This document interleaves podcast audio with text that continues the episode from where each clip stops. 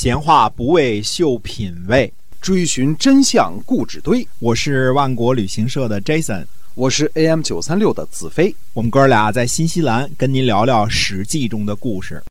各位听友们，大家好，欢迎您继续的来关注和收听我们的《史记》中的故事。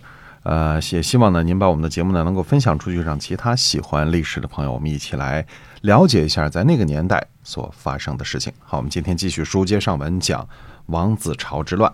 嗯，由于这个，呃，这个郑国去这个晋国啊，其实也是商议这个事儿，只不过这个子大叔用了一种不同的语气啊。那最后呢，呃，这个王子朝之乱从公元前五百二十年闹到现在公元前五百一十七年了啊，也是。呃，闹得挺大的了。啊，在公元前五百一十七年的夏天六月呢，晋国呢就召集诸侯在皇父盟会，商议呢安定周王室。赵简子，这是赵简子差不多第一次出场啊，这个后世还是大大的有名啊，这个后来还是越来越越有名啊。那么赵简子呢，呃，就命令诸侯的大夫呢，向周王室呢输送粮食。呃，送去士兵帮助周王呢守御，并且说呢，明年将把周敬王送回王城。呃，这个宋国的右师呢，岳大新说呢，说我不送粮食，宋是周王室的客人，凭什么劳烦客人呢？哎，岳大新这里指的是什么呢？就是周初的所谓的这个二王三客的这个原则啊，就是呃，周初呢立前代的天子的后代为诸侯呢，就是呃不把他这个级别呢当做自己分封的那个诸侯来看待，就是呃当做客人，就这个意思啊，就是不是把他们当做这个。这个自己分封的诸侯那个级别来看待，当做客人予以客人的礼遇啊。那所以宋呢，宋国呢，实际上是在周王室呢是一个比较特殊的一个位置啊。所以这个岳大新呢如此说。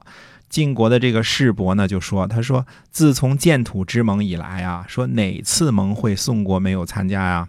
那蒙辞说呢，说同绪王室，呃，您哪里能够推辞呢？您奉宋国国君的命令。来商量大事，而宋国呢却在这儿背盟，你认为这样对吗？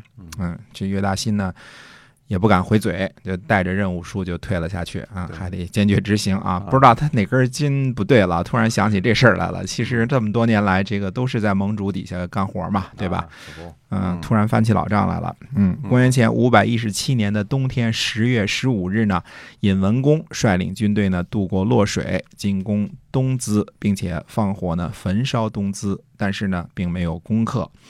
公元前五百一十六年的四月，这个单穆公呢，呃，亲自前往晋国告急，这下是受不了了，这个实在是被打得厉害了啊。那么五月初五呢？刘文公呢，在失势打败了王子朝的军队。五月十五呢，王子朝的军队呢和刘文公的军队呢在尸谷交战，刘文公呢被打得大败。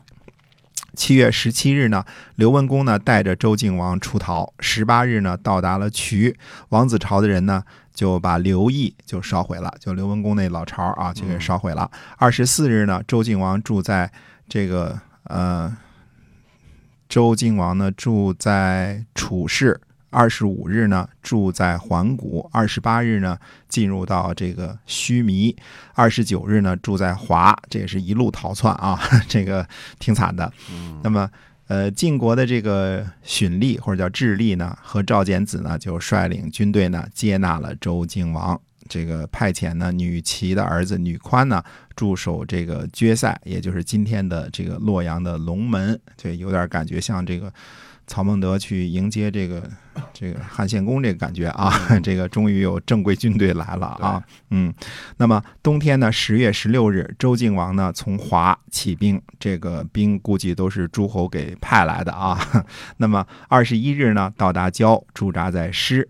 十一月十一日呢，进军呢攻克巩，那呃昭伯营呢就驱逐王子朝，王子朝呢和昭氏家族毛伯德和尹氏故啊南宫寅带着周朝的典籍啊出逃，逃奔到楚国去了。嗯啊，所以周朝的典籍呢是有一部分是落在楚国的。那么王子朝的这个同党呢，殷季呢就派人到莒城叛乱。啊，那么昭伯呢到达师迎接周敬王，与单穆公和刘文公呢盟誓。王军呢到达了虞之后呢到达堤上。二十三日呢，周敬王到达了王城。二十四日呢，在周襄王的宗庙盟誓。十二月初四呢，周敬王回到了庄公。啊，至此呢，持续了这个三年多啊，这个四年，这个王子朝之乱呢，在这个晋军的攻击下，基本算是平息了。最后还是晋国老大的这个军队力量强啊，来了给平息了。这之后呢，其实王子朝一党呢，还这个多次啊举行这个小规模的叛乱，朝廷呢也不得安生。那么王子朝呢，在失败之后呢，发布给这个诸侯呢一篇。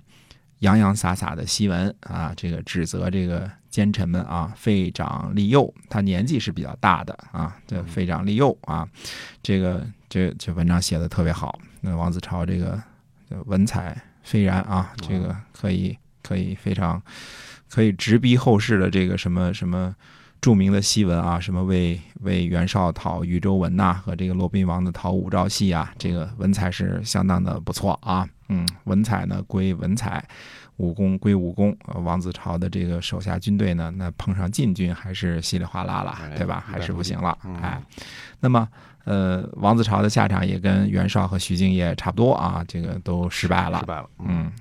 这个王子朝同学呢，以他不懈的努力呢，证明了一件事情：这个秀才和兵呢是两码事儿。这个，呃，文采好归文采好啊，这个打仗归打仗啊。王子朝本人呢，最后逃去了楚国啊。后来这个，这以后我们再讲啊。在这个吴国跟楚国这个交战，这个这个在楚国被打败的时候呢，被这个亲近王室的人呢，趁机派人给刺杀了。最后王子朝这个这么个下场，等于是这个。这个王没立成啊，这个王子朝之乱呢，让本来就衰弱的王室呢损兵折将，各个公卿之间呢，因为站队嘛，对吧？你站一边，我站一边嘛，杀伐不断，很多王子和王族呢都死于非命，周朝的典籍呢就沦落在楚国，使得这个本来就已经沦为小型诸侯的周王室呢，就迅速的走向衰落了。这个我们这个故事呢，就是为了。有点连续性，所以一口气儿呢就把这个王子朝之乱的一二三四就这么讲下来了。但是这几年之间呢，呃，特别是鲁国、吴国和楚国呢，又发生了特别多的变故啊，可以说是翻天覆地的变故。那么，先把这个王子朝之乱呢告一个段落，再回到公元前五百一十九年啊，我们先从鲁国开始讲起，看看那个时候鲁国到底发生了什么事情。呃，预知后事如何，且听下回分解。哎，好的，我们今天啊《史记》中的故事先跟大家讲到这儿，希望您继续关注我们的节目，我们下期再会，再会。